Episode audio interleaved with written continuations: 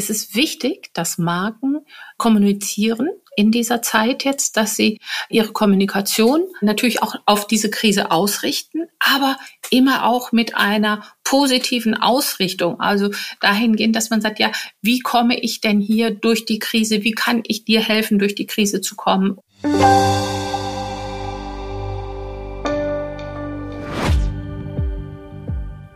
Erst Corona, dann Krieg, dann Inflation. Die Welt, so scheint es, steckt in einer Dauerkrise. Diplompsychologin Birgit Langebartels vom Kölner Rheingold-Institut hat in ausführlichen Interviews den Menschen in Deutschland auf den Zahn gefüllt.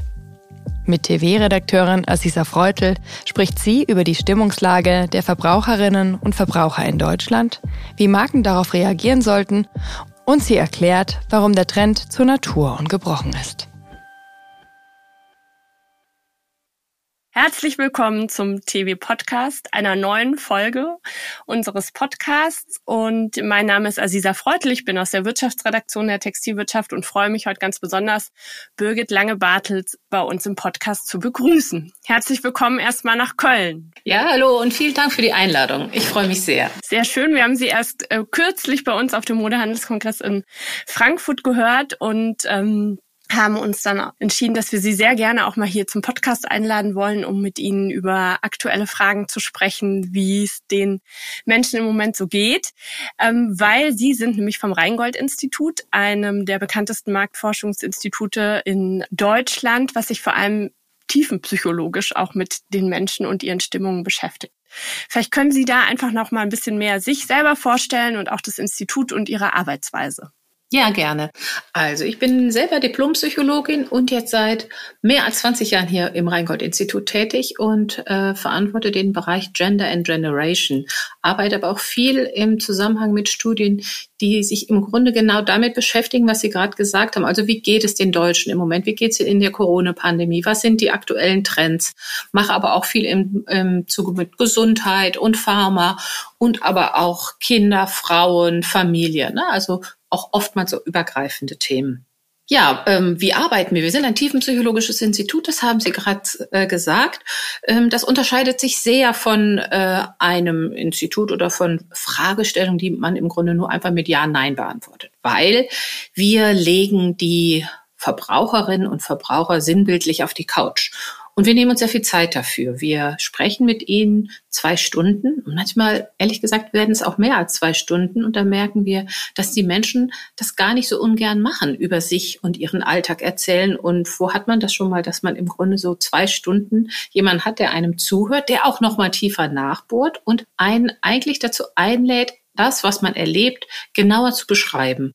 Und ich erkläre das immer so ein bisschen so, dass wir das so machen wie äh, ein Kaugummi, den man zieht. Das heißt, alles das, was die Menschen erleben in ihrem Alltag, das versuchen wir zu zerdehnen. Das heißt, das, wo man so selbstverständlich drüber spricht, da fragen wir nochmal genauer nach und lassen uns mitunter nur ein paar Minuten das aber dann in einer halben Stunde beschreiben. Also wie kommt es zu einem äh, Kaufimpuls? Wie kommt es wirklich zu einem Kaufabschluss? Was erleben die Menschen? Wie erleben die ihren Alltag? Wie starten die in den Tag? Wie gestalten sie bestimmte Verfassungen und so weiter? Das heißt, das lassen wir uns ganz genau beschreiben, haben natürlich eine bestimmte Fragestellung mit den Kundinnen und Kunden auch vorher abgestimmt, aber es ist ein sogenannter lernender Leitfaden, mit dem wir arbeiten. Das heißt, wir wissen am Anfang noch nicht, was am Ende dabei rauskommt. Und wir haben auch nach ungefähr der Hälfte der Interviews, machen wir eine Zwischenanalyse von mehreren Stunden, tragen erste Hypothesen zusammen mit dem gesamten Team, die alle psychologisch geschult sind. Viele sind auch Psychologen. Und ähm, dann überlegen wir, ja, in welche Richtung geht es, ähm, wo haben wir vielleicht noch gar nicht genau hingeschaut, dann verändern wir gegebenenfalls den Leitfaden auch nochmal. Diese Sitzung, die machen wir auch gerne mit unseren Kundinnen und Kunden zusammen, dass die auch mal sehen, wie arbeiten die eigentlich und viel mehr am Prozess auch dann beteiligt werden und hier auch dann nochmal eigene Ideen mit einbringen können oder eigene Fragen auch nochmal mit einflechten können. Ja, und dann haben wir mit den Kundinnen mit, mit den Verbraucherinnen und Verbrauchern ungefähr zwei Stunden gesprochen und das wird dann kondensiert, das wird dann analysiert im gesamten Team und letztendlich dann in einem Berichtsband auch verfasst und dann präsentieren wir das aber auch immer persönlich. Sie haben ja jetzt eine ganz aktuelle Studie ähm, auch gemacht, jetzt auch vor dem Hintergrund ähm, des Ausbruchs des Krieges in der Ukraine. Vielleicht können Sie da mal so Ihre neuesten Erkenntnisse, inwieweit sich jetzt auch die Stimmung sozusagen, inwieweit jetzt wirklich so die Stimmung in den deutschen Wohnzimmern aussieht. In der Tat haben wir das im gesamten Ablauf des Jahres auch mehrfach untersucht und wir wollten eigentlich Anfang des Jahres wollten wir rausgehen mit einer neuen Studie, wie geht es den Menschen nach zwei Jahren Corona? Dann brach der Krieg ein und dann haben wir die Studie erweitert um die Fragestellung natürlich, wie äh, erleben die Menschen den Ukraine-Krig? Und ähm, was wir da als erstes ähm, mitbekommen haben, also die Menschen kamen ja aus so einer Stimmung heraus, wir haben das Melanchovid bezeichnet. Ne? Das heißt, eigentlich dachten wir, die stehen in den Startlöchern und wollen konsumieren, wollen raus, wollen Freunde treffen. Aber die berichteten uns eher von so einer Stimmung, sie sagten, ach, ich äh, weiß gar nicht so recht, ich äh, plan gar nicht mehr meinen Geburtstag so groß, wer weiß, ob ich sowieso äh, wieder dann auch canceln muss. Das heißt, sie betrieben so etwas wie Enttäuschungsprophylaxe und haben auch von sich beschrieben, dass sie sehr zurückgezogen waren, dass sie ähm, auch oftmals etwas schwermütig geworden sind. Dann brach der Krieg ein und die Menschen gerieten in so etwas wie eine Schockstarre. Sie waren wirklich wie das Kaninchen vor der Schlange. Damit haben wir überhaupt nicht gerechnet, dass ein Kriegsgeschehen so nah rückt und ähm, in Europa stattfindet. Und sie waren wirklich geschockt, haben sehr viel ähm, Solidaritätsbekundungen betrieben, beziehungsweise auch viele, also wir hatten eine ganze Flutwelle von Hilfe ähm, auch da bei den Menschen, Solidaritätsbekundungen ähm, in Form von, äh, ja, in Köln beispielsweise der Rosenmontagszug, der wurde gecancelt, aber es war dann eine Demonstration und das half den Menschen. Also indem man sich zusammenschloss, indem man das Gefühl hatte, ich bin damit nicht allein. Aber diese Schockstarre, die lässt sich letztendlich nicht psychologisch halten, weil wir leben ja unseren Alltag. Wir müssen ja irgendwie auch funktionieren. Was haben die Menschen dann gemacht? Das haben wir dann im Mai diesen Jahres nochmals untersucht und haben gesehen, der Krieg, der wurde weitestgehend versucht auszublenden. Die Menschen beschrieben, dass sie viel, viel weniger Nachrichten konsumiert haben, dass sie mitunter Nachrichten Stopp betrieben haben, dass sie gar nicht mehr reingeschaut haben, wie sich das Kriegsgeschehen auch weiterentwickelt hat. Aber wir wissen natürlich auch, nicht nur wenn wir Psychologen sind, dass das, was wir verdrängen, nicht weg ist, sondern das wirkt weiter. Und so haben die Menschen uns das auch beschrieben mit dem Kriegsgeschehen. Sie haben so erzählt, das ist sowas, da brodelt sowas im Untergrund. Und ähm, wir haben das als Kriegstinitus benannt. Das heißt, jeder, der unter diesem Phänomen, unter dieser Erkrankung leidet, der weiß, dass dieses Geräusch mal mehr, mal weniger stark spürbar ist und mal mehr, mal weniger schmerzlich spürbar ist. Und so beschrieben die Menschen auch ihr Kriegserleben. Also weitestgehend versucht, ihre Normalität zu leben, und den Krieg nach außen zu drängen, aber er war eben nicht weg und kam hier und dort immer mal wieder hervor. Dann kam der Sommer, das war eigentlich so die Sommerpause der Probleme. Mhm. Ähm, viele haben ihre ähm, Feiern nachgeholt. Runde Geburtstage, die längst nicht mehr rund waren, wurden nachgefeiert. Viele haben geheiratet. Wir sind in Urlaub gefahren. Wir haben das schöne Wetter genossen. Aber wir haben irgendwie schon geahnt, auch im Sommer, der Herbst und Winter, der wird nicht so ganz gemütlich.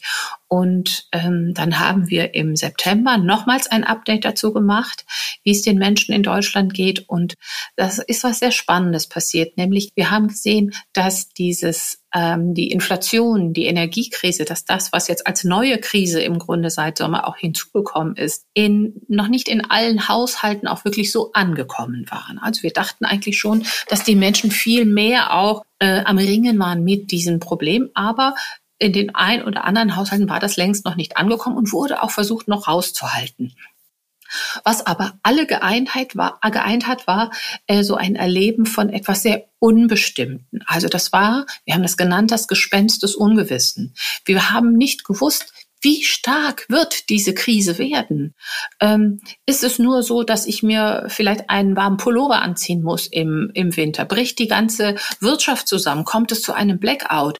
Ähm, wie lange wird es dauern? Das heißt, es war eine, ist eine Krise mit einem ungewissen Ausmaß, aber auch mit einer ungewissen Dauer. Und immer dann, wenn dieses Ungewisse ähm, nicht so konkret werden kann, haben wir natürlich auch viel weniger in der Hand, dagegen etwas auszurichten.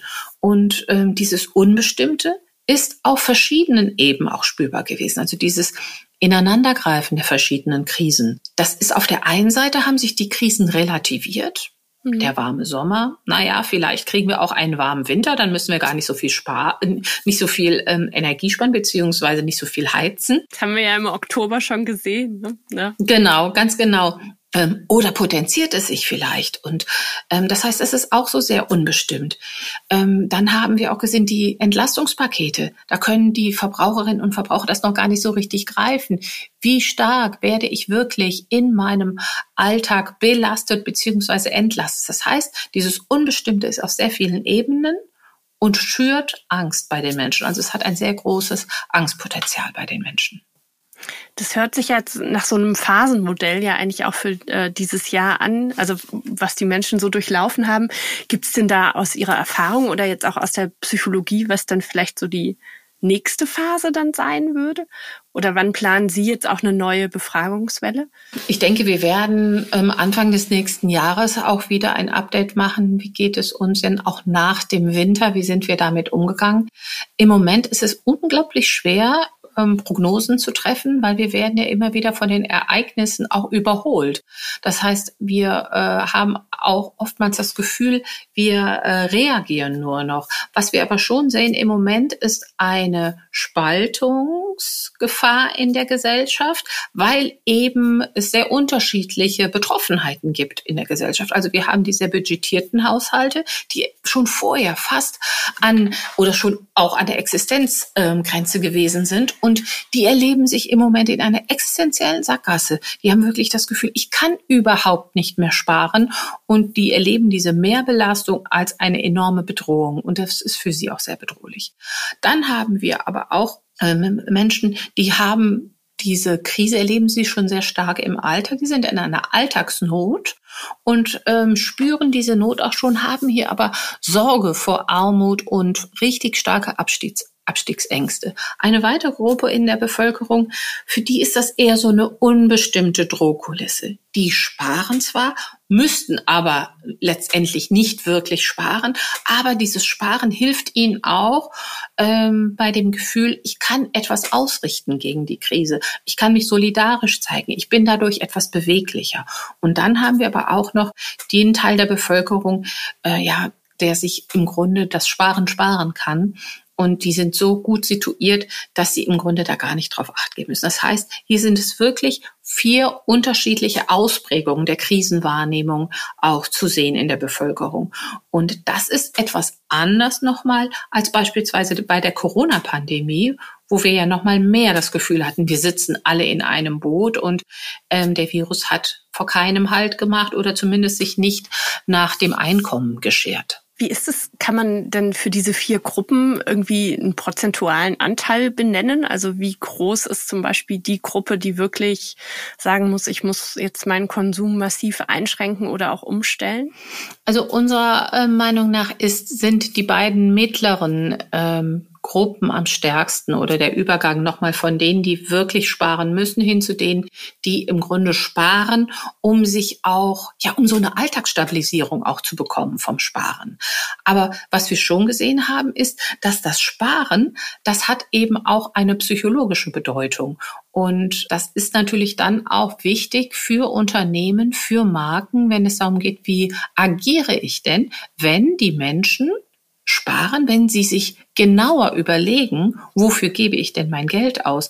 Weil das ist etwas, das bekommen wir schon auch mit, dass ähm, der so Einkaufsroutinen, dass die gestört worden sind. Mhm. Ne, also dass nochmal vieles mehr jetzt auf den Prüfstand gestellt worden ist. An was möchte ich festhalten?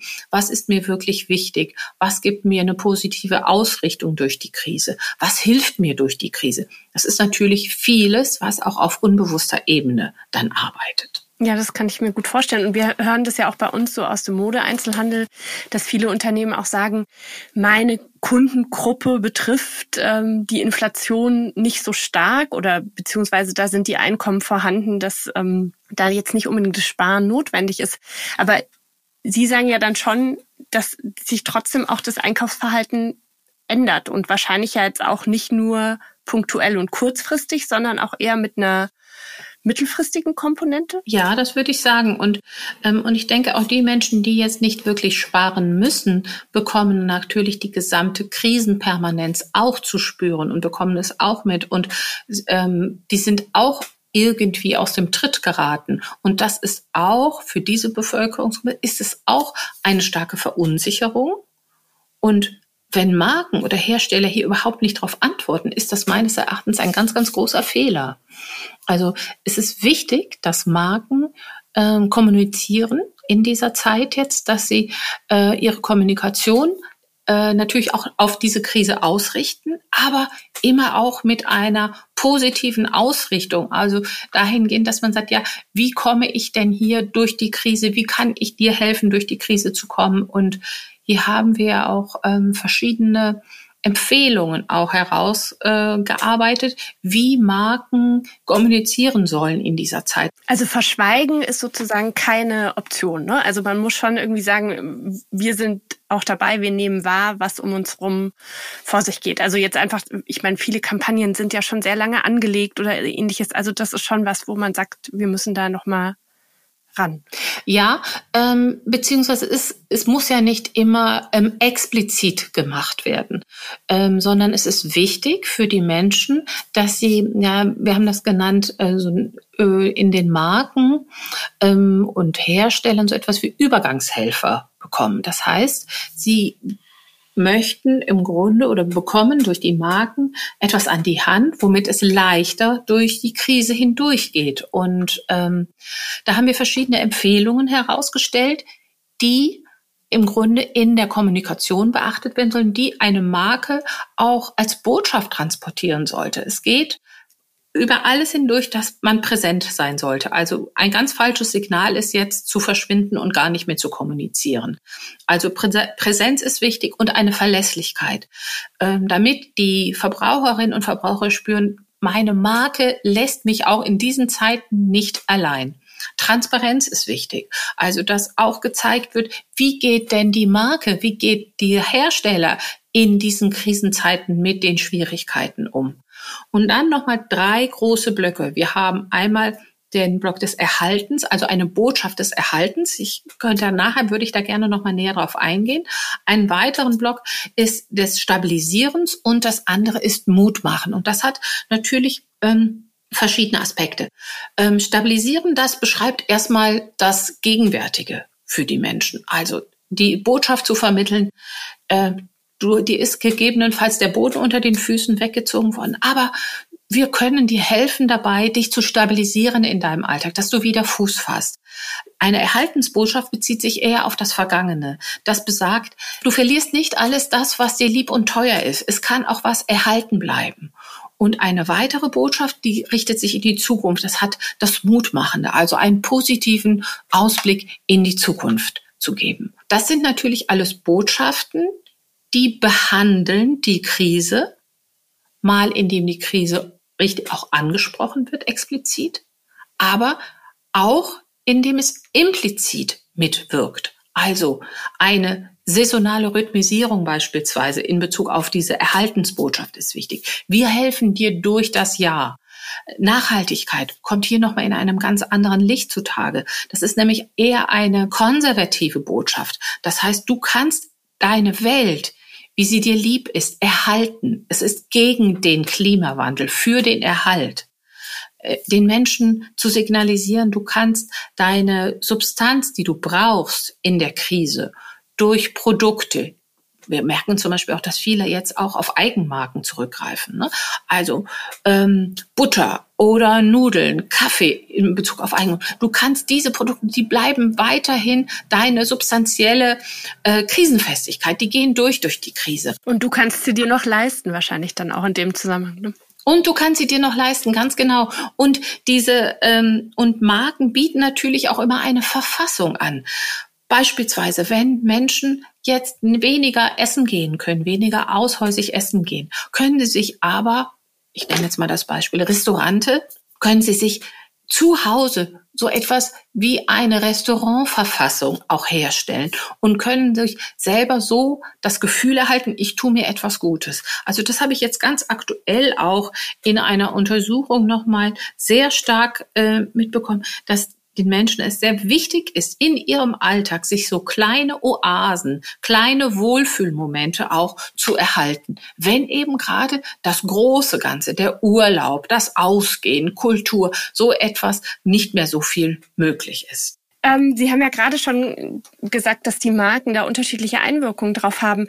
Aber kann man denn da sagen, also alle Marken können ja nicht im Prinzip dasselbe Thema transportieren. Ja, das ist natürlich, dass die Empfehlungen, die ich eben genannt habe, die haben, haben natürlich sehr ähm, allgemeine Relevanz und das sind eher Ergebnisse auf der Metaebene. Wenn wir aber Marken unterstützen, dann gucken wir uns genau die Alltagswirklichkeit der Menschen an und gucken, wie werden die Produkte jeweils im Alltag auch verwendet. Also Marken und Produkte haben unterschiedliche Funktionen äh, für die Verbraucher und Verbraucherinnen und beispielsweise manche sind eher alltagsbegleitend oder andere helfen beispielsweise so wie Alkoholiker oder aber auch Mode in eine andere Stimmung zu bekommen. Und das sind eher psychologische Stimmungswandler. Das heißt, wir müssen uns hier ganz genau angucken, wo stehe ich mit meinem Produkt, wo stehe ich mit meiner Marke, welches psychologische Feld bediene ich? Also auf welchem psychologischen Feld bin ich unterwegs und was erwarten da hier meine Verbraucherinnen und Verbraucher dann eher von mir? Aber das muss man dann auch eben ganz genau untersuchen, wofür die Marke und auch ähm, die Produktkategorie letztendlich steht. Das heißt ja auch, dass jetzt für unsere Branche, die Modebranche, das ja vielleicht auch wiederum eine Chance bietet, also wenn die Ansprache richtig ist. Ja, auf jeden Fall. Also so paradox sich das für manchen anhört, aber ich bin der Meinung, dass eine Krise immer auch eine Chance sein kann, weil hier geht es wirklich darum, dass die Menschen nochmal alles auf den Prüfstand stellen und hier als Marke nochmal mit einer klaren Botschaft Botschaft aufzutreten, ist eine enorme Chance für die Markt, weil jetzt nochmal neu geguckt wird. Es wird nochmal neu sortiert. Die Menschen schauen nochmal neues, was, manche, manche machen so etwas wie so ein Reset, so gucken, was möchte ich wirklich mir für meinen Alltag erhalten? Wovon nehme ich Abschied? Was tut mir gut? was tut mir nicht so gut. Und hier müssen sich Marken zeigen und müssen Marken sozusagen Lösungsangebote bieten für die Krise. Vielleicht bevor wir mal auf paar gelungene Beispiele kommen, dass man das auch noch ein bisschen griffiger hat, gibt es denn da auch was, wo Sie sagen, das sind wirklich Fehler, die Unternehmen da auch vermeiden sollten? Das ist das, was ich eben schon gesagt habe. Der größte Fehler oder zwei größte Fehler wären meines Erachtens von der Bildfläche zu verschwinden, nicht zu kommunizieren oder aber weitermachen wie bisher ne, weil es hat sich wirklich etwas geändert. Und das ist das auch, was uns Verbraucherinnen und Verbraucher in den Interviews spiegeln, dass sie sagen, ja, ähm, ich schränke mich ein, für mich hat sich mein Alltag verändert, ich bin wirklich krisendurchschüttelt, aber was tun denn die Marken? Was tun denn die Hersteller? Das heißt, hier auch ein Signal zu senden. Wir sehen eure Not. Wir sehen, dass ihr euch verändern müsst. Und wir zeigen euch auch mal, was haben wir denn gemacht? Was tun wir dafür, dass wir gut durch die Zeit kommen? Das ist ein sehr wichtiger Impuls, den auch die Marken und die Hersteller geben können. Wer macht es denn besonders gut?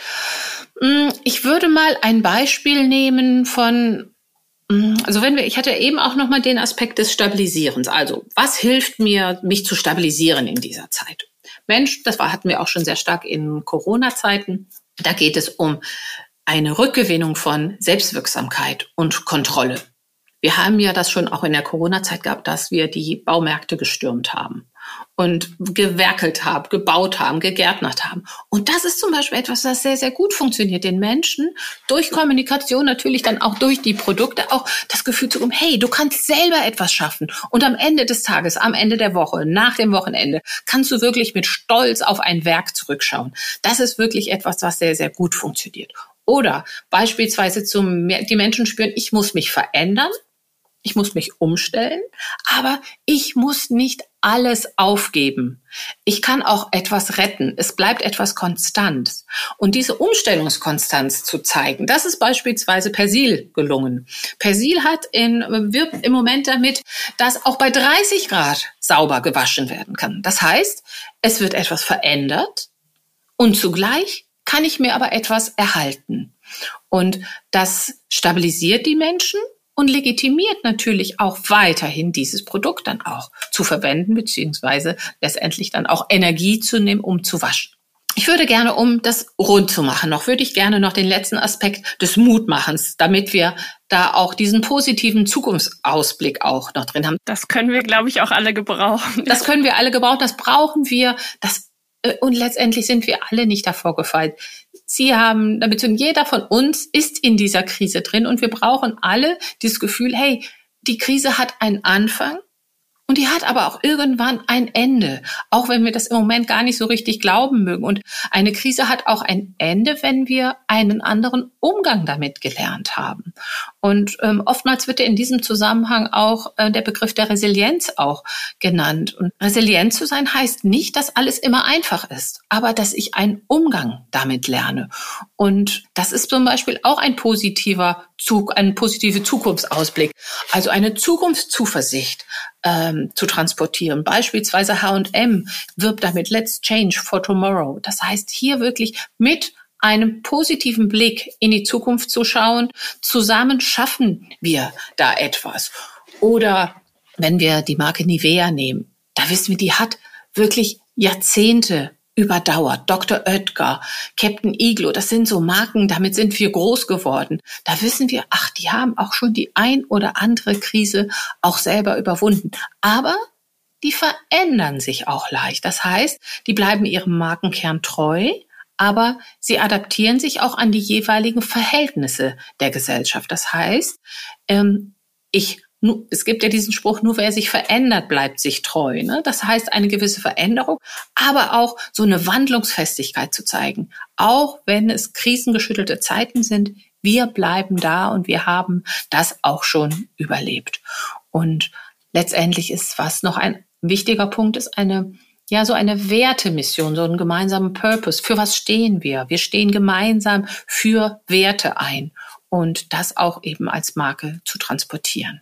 Sie haben ja vorhin schon so die Baumärkte angesprochen, die damals ähm, mhm. gestürmt wurden. Auf unsere Branche übertragen war das ja vor allem so der Bereich Outdoor und auch Sportmarken, die enorm profitiert haben, weil die Leute auf einmal viel rausgegangen sind, ähm, das auch gewonnen hat. Wie lässt sich das erklären und ist das jetzt auch was, wo Sie denken, dass das auch in dieser Krise wieder ähm, sich fortsetzen wird? Also das war ja in der Tat, war das äh, in Corona-Zeiten, dass das Outdoor ein ungemein ähm, heilender gegen, Gegenpol war zu dem Zuhause. Also draußen war eigentlich das Bessere drinnen. Ne? Da, da hatten wir das Gefühl, wir können rausgehen, ähm, da ist das Virus nicht so ansteckend, wir können uns selbst erleben, wir erleben da so etwas, indem wir auch wirklich Outdoor-Tätigkeiten machen. Wir leben so, erleben so etwas wie Selbstwirksamkeit und kommen eigentlich danach gestärkt zurück in den Alltag. Ne? Also wenn man das so sieht, wie, eine Wanderung, die wir machen, das ist eine gewisse, ich gehe mit einer gewissen Ausrüstung erstmal raus, das ist ganz wichtig für die Menschen, die mir auch diese Zuversicht gibt, ich kann das schaffen. Es ist eine gewisse Anstrengung. Und nachher komme ich aber ein Stück weit anders wieder zurück in meinen Alltag und habe das Gefühl, ähm, ich habe hier etwas geschafft und ich bin dadurch ein kleines bisschen stärker geworden das ist im Prinzip dann auch das, was man ja jetzt auch gebrauchen kann. Ähm, von daher glauben Sie also, dass auch so dieses Thema Gesundheit hat ja auch einen großen Stellenwert bekommen. Ähm, jetzt sind, also sind das dann jetzt schon so die Megatrends, die auch bleiben, auch wie die Nachhaltigkeit zum Beispiel? Ich glaube, dass das auf jeden Fall bleiben wird, weil wir werden noch lange in so einem Krisenmodus auch sein. Und ähm, die Menschen beschreiben uns immer wieder diese heilende Wirkung von dem, in die Natur zu gehen, sich selbst da zu spüren, den Regen auf der Haut zu spüren, den Wind sich um die Nase wehen zu lassen, selber etwas zu bezwingen, selber etwas zu schaffen. Und das wird meines Erachtens bleiben. Also damit werden wir uns immer wieder ein Stück so eine Stärke, so eine Selbstwirksamkeit auch zurückholen können. Und das ist ja schon auch was, was auch breiter in der Gesellschaft ist. Ja, wir haben ja durch die Corona-Zeit auch gemerkt, das beginnt direkt vor der Haustür.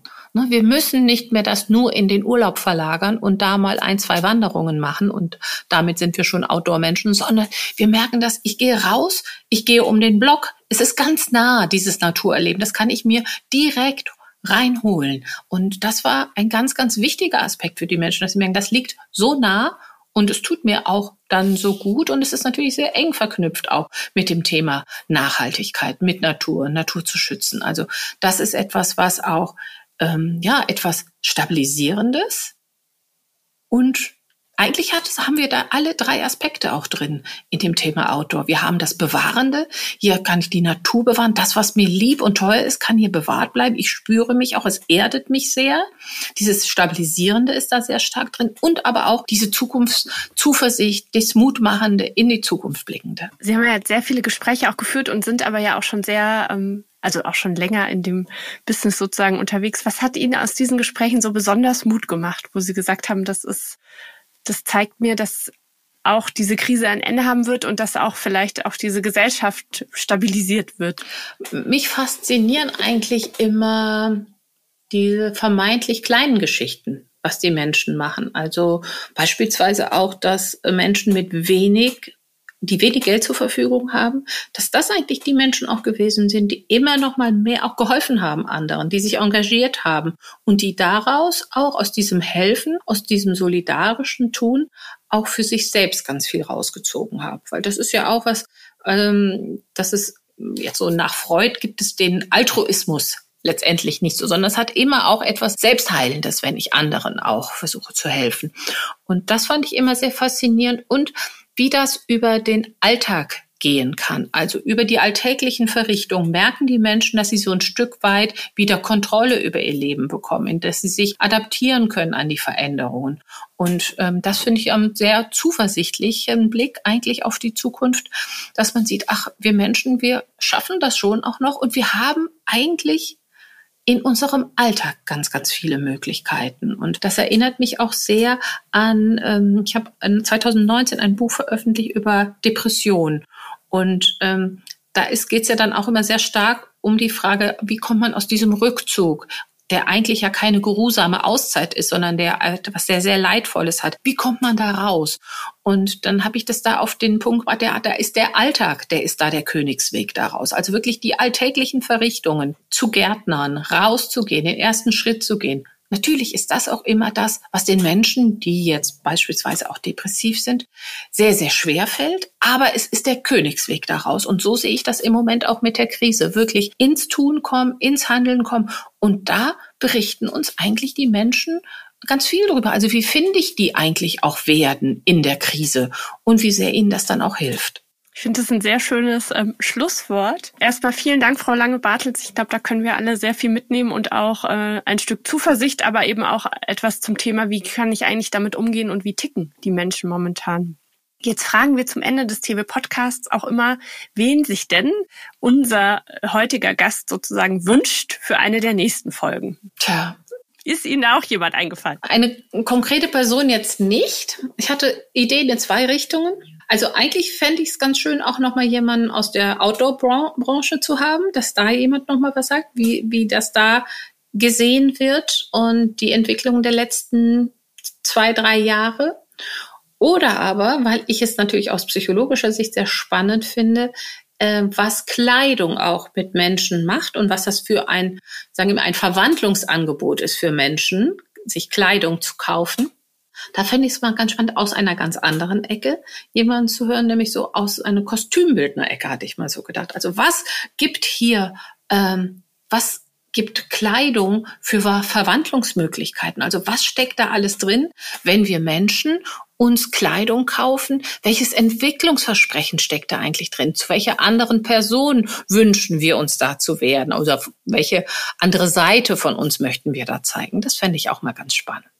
Ist das denn ein Thema, was in äh, Ihren Interviews dann auch irgendwie vorkommt? Also, dass Leute vielleicht auch sagen, ich habe mir jetzt mal wieder was Formelleres gekauft oder? Das ist auf jeden Fall bei dem Thema Kleidung ist das psychologisch wirksam. Also das Kleidung ähm, hat ja immer mit einem bestimmten Auftritt zu tun und der beginnt ja schon weitaus vor dem ich mich so kleide zu Hause und rausgehe. Der beginnt schon im, ähm, im Geschäft vor dem Spiegel, indem ich das Kleidungsstück anfasse, indem ich es vor mich halte, mich darin betrachte. Und wir sind ja nie nur die eine Seite, mit der wir uns immer zeigen, sondern wir haben ja ganz viele Seiten in uns, ganz viele Rollen, die wir ausüben. Und die verschiedenen Kleidungsstücke, die bieten uns verschiedene Verwandlungsangebote, so dass man denkt, ach, das wäre doch mal schön, wenn ich mal ein bisschen schicker unterwegs wäre oder wenn ich mal ein bisschen handfestere Kleidung hätte oder so, ne? Also in welche Richtung das auch immer geht. Und das Spannende daran, finde ich, ist nicht nur ähm, das Kleid, also dass ich mir eine Kleidung aussuche, um beispielsweise einen bestimmten Auftritt zu haben, sondern dass mir die Kleidung im Gegenzug auch mein Gefühl verändert. Und das sagen die Menschen uns nämlich dann auch, wenn wir, wenn die bei uns die zwei Stunden im tiefen Interview sind, die sagen, ich werde dann auch zu einer anderen Person, wenn ich dieses Kleidungs Kleidungsstück anhabe. Das heißt, dieses Kleidungsstück hilft mir auch, zu dieser Person zu werden. Das ist, glaube ich, ein sehr gutes Schlusswort und da setzen wir auf alle Fälle nochmal an und setzen, können wir vielleicht ja auch nochmal unser Gespräch fortsetzen. Sehr gerne. Jetzt an der Stelle erstmal herzlichen Dank, Frau Birgit Lange-Bartels nach Köln. Und dann verabschiede ich mich auch von unseren Hörerinnen und Hörern beim TV Podcast und wir hoffen, dass Sie bald wieder einschalten. Danke, mir bleibt es auch, mich zu bedanken. Hat sehr viel Spaß gemacht mit Ihnen. Das war Birgit Langebartels im Gespräch mit Aziza Freutel. Und das war der TV Podcast. Sie haben Fragen oder Anregungen oder vielleicht auch eine Idee, wenn Sie schon immer mal bei uns hören wollten? Dann schreiben Sie uns doch an podcast.textilwirtschaft.de. Mein Name ist Julia Schögola. Vielen Dank fürs Zuhören und bis nächsten Donnerstag.